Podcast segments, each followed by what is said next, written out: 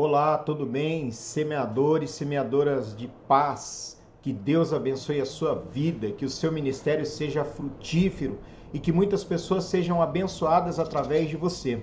Hoje é o nosso treinamento de número 6 e aí vocês vão observar o seguinte, que é a quinta ministração. Então nós temos aqui treinamento 6, quinta ministração com o tema restituição. A diferença está porque o nosso primeiro treinamento foram instruções para os semeadores e semeadoras de paz, tá? Então, a partir da nossa, do nosso segundo treinamento é que nós começamos efetivamente as ministrações. Então, hoje, hoje nós faremos a quinta ministração que tem como tema restituição. Instruções ao semeador. Chegamos à quinta semana da nossa Casa de Paz e hoje vamos trabalhar especialmente o tema da fé. Queremos e precisamos ver os milagres acontecerem. Por isso é importante que o líder seja intrépido, ou seja, corajoso. Ore com as pessoas e estimule-as a crer, por mais difíceis que sejam as situações. Não se esqueça, e aí nós colocamos um, um recadinho aqui bem interessante. Não se esqueça de dar ênfase ao tempo de oração e evite que a reunião comece atrasada e ultrapasse o período planejado. É, vocês vão perceber que para quem está acompanhando aqui desde o primeiro vídeo, lá do vídeo número 1, treinamento 1, que eu sempre venho frisando com vocês a respeito dos 45 minutos. Hoje eu coloquei o período planejado. Por quê? Porque você vai planejar com o dono da casa que essa lição, ela pode chegar próximo, sei lá, próxima de 50 minutos, uma hora. Não pode passar disso. Então, por que, que eu tô fazendo, a gente está abrindo essa exceção nessa lição, ou nessa, nesse, nessa ministração, desculpa, melhor dizendo? Porque ela é, uma, ela é uma ministração que tem bastante textos bíblicos. E vocês vão ter que falar sobre esses textos bíblicos. Inclusive, é, é interessante é, memorizá-los, pedir para a pessoa acompanhar, fazer alguma coisa para que isso se torne bastante dinâmico tá? Então, por isso que eu coloquei hoje o período planejado. O primeiro texto bíblico que nós vamos ler, que serve de base, está em João capítulo 11, versículos 1 ao 6. Estava, porém, enfermo um certo Lázaro de Betânia, aldeia de Maria e de sua irmã Marta. E Maria era aquela que tinha ungido o Senhor com unguento, e lhe tinha enxugado os pés com seus cabelos, cujo irmão Lázaro estava enfermo. Mandaram-lhe, pois, suas irmãs dizer: Senhor, eis que está enfermo aquele que tu amas. E Jesus, ouvindo isso, disse: Esta enfermidade não é para a morte, mas para a glória de Deus, para que o Filho de Deus seja glorificado por ela. Ora, Jesus amava a Marta e a sua irmã e a Lázaro. Ouvindo, pois, que estava enfermo, ficou ainda dois dias no lugar onde estava. Agora a gente vai fazer uma leitura que é um pouco extensa, observe aí. João capítulo 11 mesmo, só que agora a gente vai lá para o versículo 17 até o versículo 44. Chegando, pois, Jesus achou que já havia quatro dias que estava na sepultura. Ora, Betânia distava de Jerusalém quase 15 estádios. E muitos dos judeus tinham ido consolar a Marta e a Maria acerca de seu irmão. Ouvindo, pois, Marta que Jesus vinha, saiu-lhe ao encontro Maria, porém, ficou assentada em casa. Disse, pois, Marta a Jesus: Senhor, se tu estivesses aqui, meu irmão não teria morrido. Mas também agora sei que tudo quanto pedires a Deus, Deus te concederá. Disse-lhe Jesus: Teu irmão há de ressuscitar. Disse-lhe Marta: Eu sei que há de ressuscitar na ressurreição do último dia. Disse-lhe Jesus: Eu sou a ressurreição e a vida. Quem crê em mim, ainda que esteja morto, viverá. E todo aquele que vive, crê em mim, nunca morrerá. Crês tu isto? Disse-lhe ela: Sim, Senhor. Creio que tu és o Cristo, o Filho do Deus vivo, que, que havia de vir ao mundo. E dito isto, partiu e chamou em segredo a Maria, sua irmã, dizendo: O Mestre está cá e chama-te. Ela, ouvindo isto, levantou-se logo e foi ter com ele.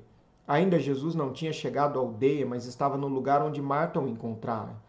Vendo, pois, os judeus que estavam com ela em casa e a consolavam, que Maria apressadamente se levantara e saíra, seguiram-na, dizendo: Vai ao sepulcro chorar ali. Tendo, pois, Maria chegado onde Jesus estava e vendo, lançou-se aos seus pés, dizendo-lhe: Senhor, se tu estivesses aqui, meu irmão não teria morrido. Jesus, pois, quando a viu chorar, Jesus, pois, quando a viu chorar e também chorando os judeus que com ela vinham, moveu-se de moveu-se muito em espírito e perturbou-se. E disse: Onde puseste? Disse-lhe: Senhor, vem e vê. Jesus chorou. Disseram, pois, os judeus: Vede como o amava. E alguns deles disseram: Não podia ele, que abriu os olhos ao cego, fazer também com que este não morresse? Jesus, pois, movendo-se outra vez, muito em si mesmo, veio ao sepulcro, e era uma caverna, e tinha uma pedra posta sobre ela. Disse Jesus: Tirai a pedra. Marta, irmã do defunto, disse-lhe: Senhor, já cheira mal, porque já é de quatro dias.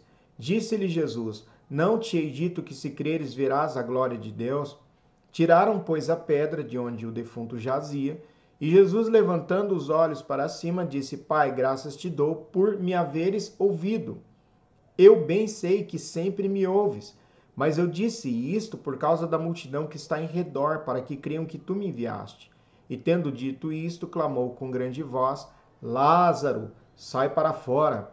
E o defunto saiu, tendo as mãos e os pés ligados com faixas, e o seu rosto envolto num lenço. Disse-lhe Jesus: Desligai-o e deixai-o ir. A introdução. Muitas vezes as perdas atingem nossas casas, trazendo tristeza e até desespero. Casamentos destruídos, relacionamentos quebrados entre pais e filhos, enfermidades sérias, falência financeira, o desemprego são exemplos muito comuns de como as perdas podem afetar o nosso lar. Quando Lázaro morreu, suas irmãs Marta e Maria pensaram que aquela era uma situação perdida. Mas Jesus entrou naquela casa e restabeleceu a paz, ressuscitando aquele que estava morto. Vamos ver o que essa história tem a nos ensinar? Ponto 1. Um, Deus sempre tem o seu tempo e a sua maneira de agir. Olha aí, versículos 1 ao 6. Estava, porém, enfermo um certo Lázaro de Betânia, aldeia de Maria e de sua irmã Marta. Maria era aquela que tinha ungido o Senhor com unguento, um lhe tinha enxugado os pés com seus cabelos, cujo irmão Lázaro estava enfermo. Versículo 3 diz que eles mandam é, as suas irmãs dizerem a Jesus que Lázaro estava enfermo. Olha aí no versículo 3 que ela fala aquele que tu amas, né? Então Jesus amava Lázaro e elas sabiam. Jesus responde que aquela enfermidade não é para a morte, mas para a glória de Deus e para que o Filho de Deus, ou seja, Jesus, fosse manifestado nela. Jesus, o capítulo, o versículo 5 do capítulo 11, diz é assim de forma bem enfática que Jesus amava a Marta, a sua irmã Maria e a Lázaro. Só que quando Jesus recebe essa notícia, ele ouve, o versículo 6 diz que ele ficou dois dias no mesmo lugar em que, em que ele estava. Então Deus tem seu tempo e tem a sua maneira de agir, não é como nós queremos. Isso precisa ficar bem explicado para o pessoal lá da casa de paz. Mesmo os amados de Deus podem passar por dificuldades. Jesus era amigo daquela família de Lázaro e sempre que passava por Betânia, hospedava-se ali em sua casa. Por isso, quando Lázaro adoeceu, suas irmãs mandaram chamar Jesus. Porém, ele se demorou e Lázaro morreu. Muitas vezes ficamos confusos e desanimados porque mesmo buscando a Deus, as coisas não acontecem do jeito que queremos e no tempo que esperamos. Entretanto, o caminho do Senhor é perfeito. O nosso papel é continuar buscando até que ele opere em nosso favor. Não parece que é assim?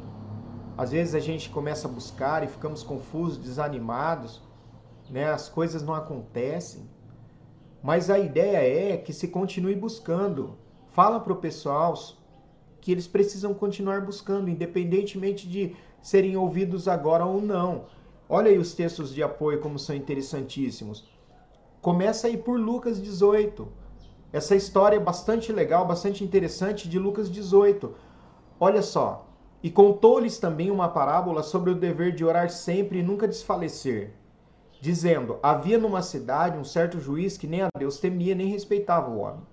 Havia também naquela mesma cidade uma certa viúva que ia ter com ele, dizendo: Faze-me justiça contra meu adversário.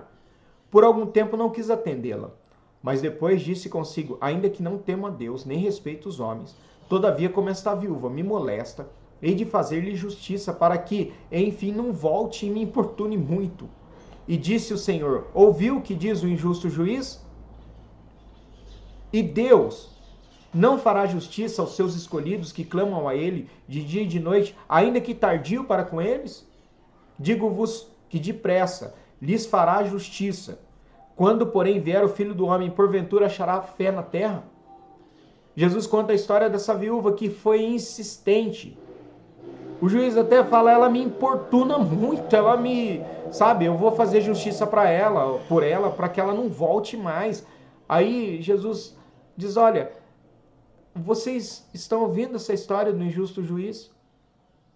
Vocês acham mesmo que Deus não fará justiça aos seus escolhidos, que clamam a Ele de, de dia e de noite, ainda que isso pareça tarde, parece que, é, que essa justiça venha de maneira tardia? Ele vier, ele, ele virá, desculpa, ele virá. Ele virá. Aí ele faz uma pergunta: será que quando vier o filho do homem, ele achará ainda fé na terra? Outro texto de apoio, Romanos 9, 20. Mas, ó homem, quem és tu que a Deus replicas? Porventura a coisa formada dirá o que a formou, por que me fizeste assim? A gente, nós não temos, não podemos questionar a Deus. Outro texto, Isaías 45, 9 ao 11. Ai daquele que contende com seu Criador, o caco entre outros cacos de barro. Porventura dirá o barro ao que o formou, que fazes, ou a tua obra não tem mãos? Ai daquele que diz ao pai, que é o que geras, e a mulher que dás tu a luz, assim diz o Senhor, o Santo de Israel, aquele que o formou. Perguntai-me as coisas futuras, demandai-me acerca de meus filhos e acerca de, da obra das minhas mãos. Deus está entrando numa contenda aqui com Israel, fazendo perguntas difíceis para Israel. Vocês podem fazer com que eu eu me dar um conselho, digamos assim. Eu sou o Criador, vocês foram criados por mim. A criatura não contende com o seu Criador, ela crê no seu Criador. Outro texto, Isaías 55, 8 e 11. Porque os meus pensamentos não são os vossos pensamentos, nem os vossos caminhos os meus caminhos, diz o Senhor. Porque assim como os céus são mais altos do que a terra, assim são os meus caminhos mais altos do que os vossos caminhos, e os meus pensamentos mais altos do que os vossos pensamentos. Porque assim como desce a chuva e a neve nos, dos céus, e para lá não tornam, mas regam a terra e, as fazem, e a fazem bro, produzir e brotar, e dar semente ao semeador e pão ao que come, assim será a minha palavra, que sair da minha boca, ela não voltará para mim vazia, Antes fará o que me apraz e prosperará naquilo que para que a enviei. Deus está dizendo assim: olha, eu cumpro o que eu falo, eu não sou homem. Nós estamos falando aqui no ponto 1, um, Deus sempre tem o seu tempo e a sua maneira de agir. É o tempo de Deus e maneira de, de Deus agir, não é a nossa. Ponto 2. O amor de Deus por nós não pode ser medido pela ausência de problemas. Não. Olha aí, capítulo 11, ainda versículos 5. Versículo 5 primeiro. Jesus amava a Marta, a sua irmã e a Lázaro. Agora olha o versículo 32. Tendo, pois, Maria chegado onde Jesus estava e vendo, lançou-se aos seus pés, dizendo-lhe: Senhor, se tu estivesses aqui, meu irmão não teria morrido. Jesus, pois, quando a viu chorar, e também chorando os judeus que com ela, com ela vinham, moveu-se muito em espírito e perturbou-se e disse: Onde o puseste? Disseram-lhe: Senhor, vem e vê. Jesus chorou. Disseram, pois, os judeus: Vede como a amava. Então aqui nós somos é, propensos a misturar problemas com amor. E às vezes, às vezes nós, nessa mistura, é, damos mais ênfase num ou no outro. Destacamos um ou outro. E até excluímos. Mas eles não são excludentes. Esse texto deixa claro que Jesus amava essa família e que não é porque ele amava essa família que ele é, que os problemas não viriam. os problemas apareceram. A morte, a enfermidade, a enfermidade posteriormente a morte. Mas olha o versículo, capítulo 11, versículo 35. Jesus chorou. Ele chorou junto com eles. Jesus não estava alheio aos problemas daquela família. Isso precisa ficar claro lá na casa de paz onde você vai, meu amigo, minha amiga. Tem que ficar claro que as pessoas lá estarão enfrentando problemas, mas isso não significa ausência de Deus. Não. Jesus chora com os problemas dessa família. O amor de Deus não pode ser medido por problemas. Marta e Maria estavam confusas quanto ao amor de Deus. Ambas, ao receberem Jesus, falam palavras que demonstram essa incompreensão. Por que ele demorou tanto? Por que deixou Lázaro morrer? No entanto, Jesus amava aquela família e estava sofrendo com ela. Olha aí, versículo de número 5, ó. Vou voltar um pouquinho aqui, ó. Versículo 5. Ora, Jesus amava a Marta e a sua irmã e a Lázaro. Jesus estava sofrendo junto com eles. Jesus chorou por vê-los sofrendo. Por não compreendermos os caminhos de Deus, duvidamos do seu amor e do seu poder. Deus sempre tem um propósito. Textos de apoio. Jeremias 29, 11 e 12. Porque eu bem sei os pensamentos que tenho a vosso respeito, diz o Senhor. Pensamentos de paz e não de mal, para vos dar o fim que esperais. Então me invocareis, e ireis, e orareis a mim, e eu vos ouvirei. Salmos 91, versos 14 e 15. Porquanto tão encarecidamente me amou, também eu o livrarei, poloei em alto retiro, em retiro alto, porque conheceu meu nome. Ele me invocará e eu, lhe, e eu lhe responderei. Estarei com ele na angústia. Dela o retirarei e o glorificarei. Outro texto de apoio. A fé, eu vou ler já João 11, 21, 22 e 40. Mas a fé é a grande chave que abre a porta do sobrenatural em nossas vidas. Vou repetir. A fé é a grande chave que abre a porta do sobrenatural em nossas vidas. João, capítulo 11, versículos 21 e 22 e o versículo 40. Disse, pois, Marta a Jesus: Senhor, se tu estivesses aqui, meu irmão não teria morrido. Mas também agora sei que tudo quanto pedires a Deus, Deus te concederá. Ó, virada de chave. Se o senhor tivesse aqui, meu irmão não teria morrido. Mas, mas, mas, porém, no entanto, eu sei que tudo quanto pedires a Deus, ele vai atender o Senhor. Jesus olha e fala assim: Não, não te hei dito que se creres, verás a glória de Deus? Olha a virada de chave de fé. Se creres, verás a glória de Deus. Este é o maior de todos os segredos espirituais. Se creres.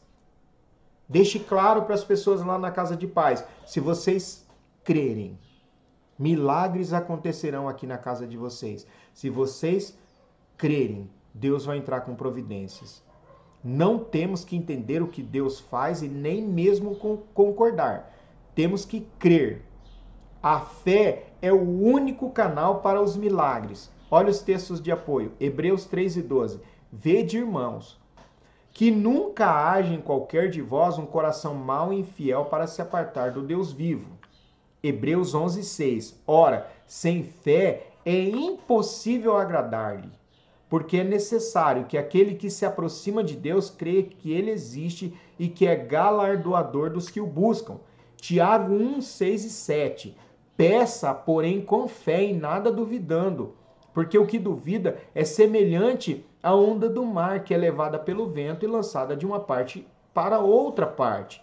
Não pense tal homem que receberá do Senhor alguma coisa. Tudo é uma questão de fé. A fé, ela abre portas. Nós precisamos remover os empecilhos. Aí, fé.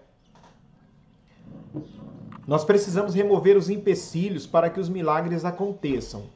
Olha aí João capítulo 11, versículos 38 e 39. Jesus, pois, movendo-se outra vez, muito em si mesmo, veio ao sepulcro. Era uma caverna e tinha uma pedra posta sobre ela. Disse Jesus: Tirai a pedra.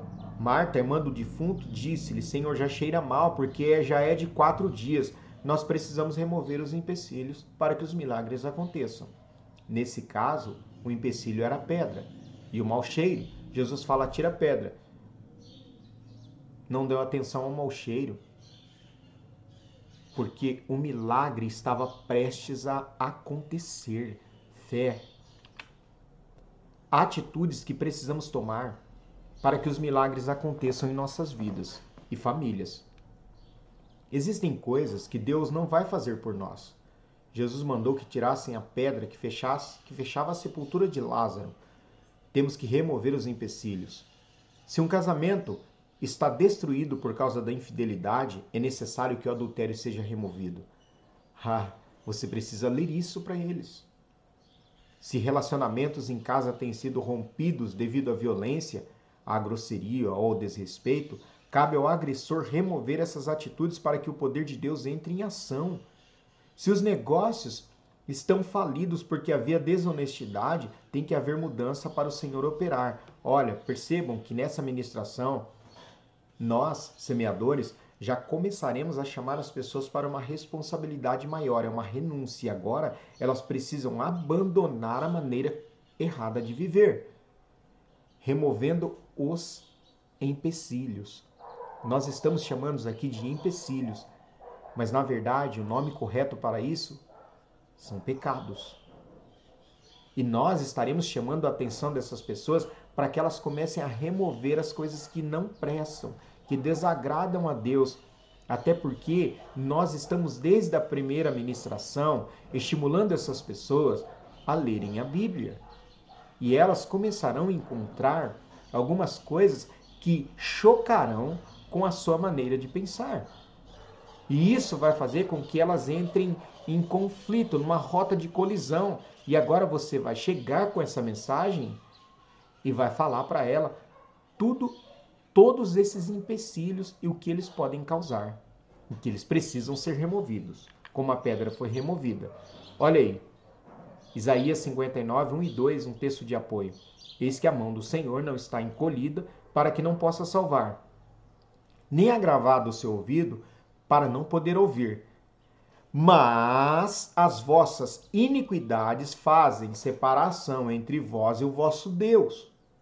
E os vossos pecados encobrem o seu rosto de vós para que não vos ouça. Ah, por que, que Deus não está me ouvindo? Pode ser um pecado, um empecilho, alguma coisa que esteja impedindo Deus de operar. E aí isso precisa ser removido. Não será fácil mas nunca em tom de arrogância e de acusação, sempre mostrando para a pessoa que há um Deus que a ama e tem interesse em operar na vida dela. Mas esse Deus é santo e ele precisa que haja santidade, haja separação, haja é, purificação dos pecados. Outro texto de apoio. Hebreus 12, 1 e 2. Portanto, nós também,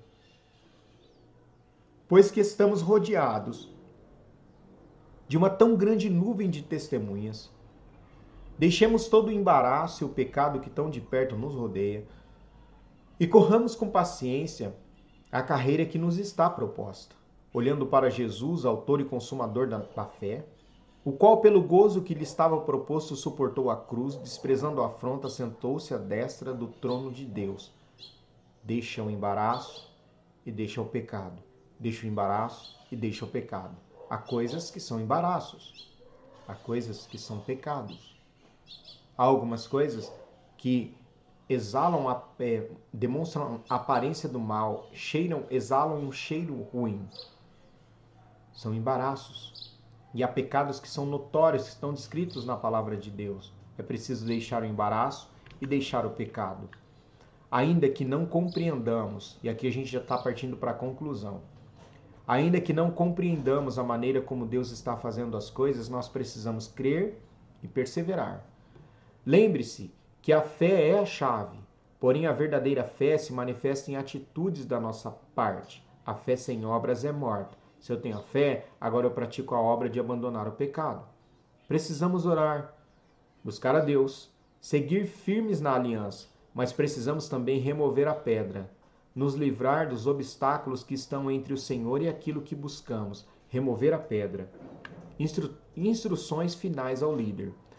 Quando terminar de ministrar, ore com imposição de mãos por todos, decretando milagres em, sua vidas, em suas vidas. Eu coloquei decretando, mas você pode colocar impetrando, é, pedindo, suplicando, rogando.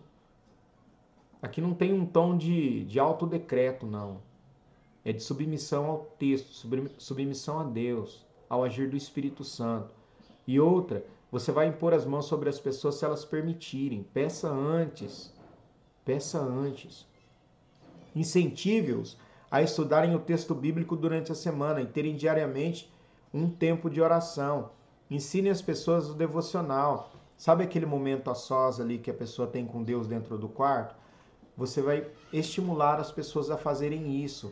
Agora, nós vamos, vou passar um ponto aqui para vocês importantíssimo. Atenção, atenção a isso aqui que eu vou falar agora. Termine mostrando a importância de que todos conheçam a igreja, se ainda não o fizeram. Ponto. Termine mostrando a importância de que todos conheçam a igreja, se ainda não o fizeram. E, e comece a motivá-los para participar de um pequeno grupo. Como assim? Eu não sei, eu, eu coloquei aqui CADES porque aqui é CADES. Você vai a partir de agora estimular essas pessoas não só irem na igreja, mas nós temos, por exemplo, aqui na nossa, é uma realidade nossa, é, pequeno grupo. Aqui o pequeno grupo se chama CADES. Mas tem lugares que cada lugar tem um pequeno grupo. A igreja tem lá o seu pequeno grupo nas casas. Então você vai encaminhar essa pessoa para um pequeno grupo mais próximo da casa dela. Por que o pequeno grupo? Porque esse pequeno grupo ele tem mais facilidade de cuidado mútuo. Um cuida do outro. Lá tem um líder, uma líder, que vai estar mais próximo ou mais próxima dessa pessoa para orientá-la. É, vai ser mais fácil até essa pessoa frequentar o pequeno grupo. Então você já vai direcionar essa pessoa para o pequeno grupo. E a partir de agora, essa pessoa vai começar a frequentar esse pequeno grupo e ser conhecida por esse pequeno grupo e pela liderança. Se caso você não for o líder do pequeno grupo, você já vai fazer um contato com o líder do pequeno grupo, ou a líder do pequeno grupo, para direcionar esse pessoal. Então, pode ser que lá na sua casa de paz tenha jovens. Você vai fazer um contato com o líder de jovens da igreja e vai, ó, Tá indo para ir para o pequeno grupo uma pessoa que é daqui da casa de paz, é um jovem, é uma jovem. Já vai, essa pessoa já vai buscar essa, um contato mais próximo com essa pessoa. Ah, é uma senhora, encaminha lá para o grupo de, de para o pequeno grupo lá de senhoras. É, é um, um senhor, encaminha para o grupo de, de pequeno grupo de senhores, se houver na sua igreja. Tudo bem? Deus abençoe a sua vida. Ah, tem pequenos grupos de criança também, tá? Então você pode indicar lá para a pessoa um pequeno grupo, mas mostra, se for necessário, e eu acho que isso aqui nem é se for necessário, é necessário, você também ir com a pessoa lá no pequeno grupo, só para apresentá-la no primeiro dia, para ela continuar a caminhada dela.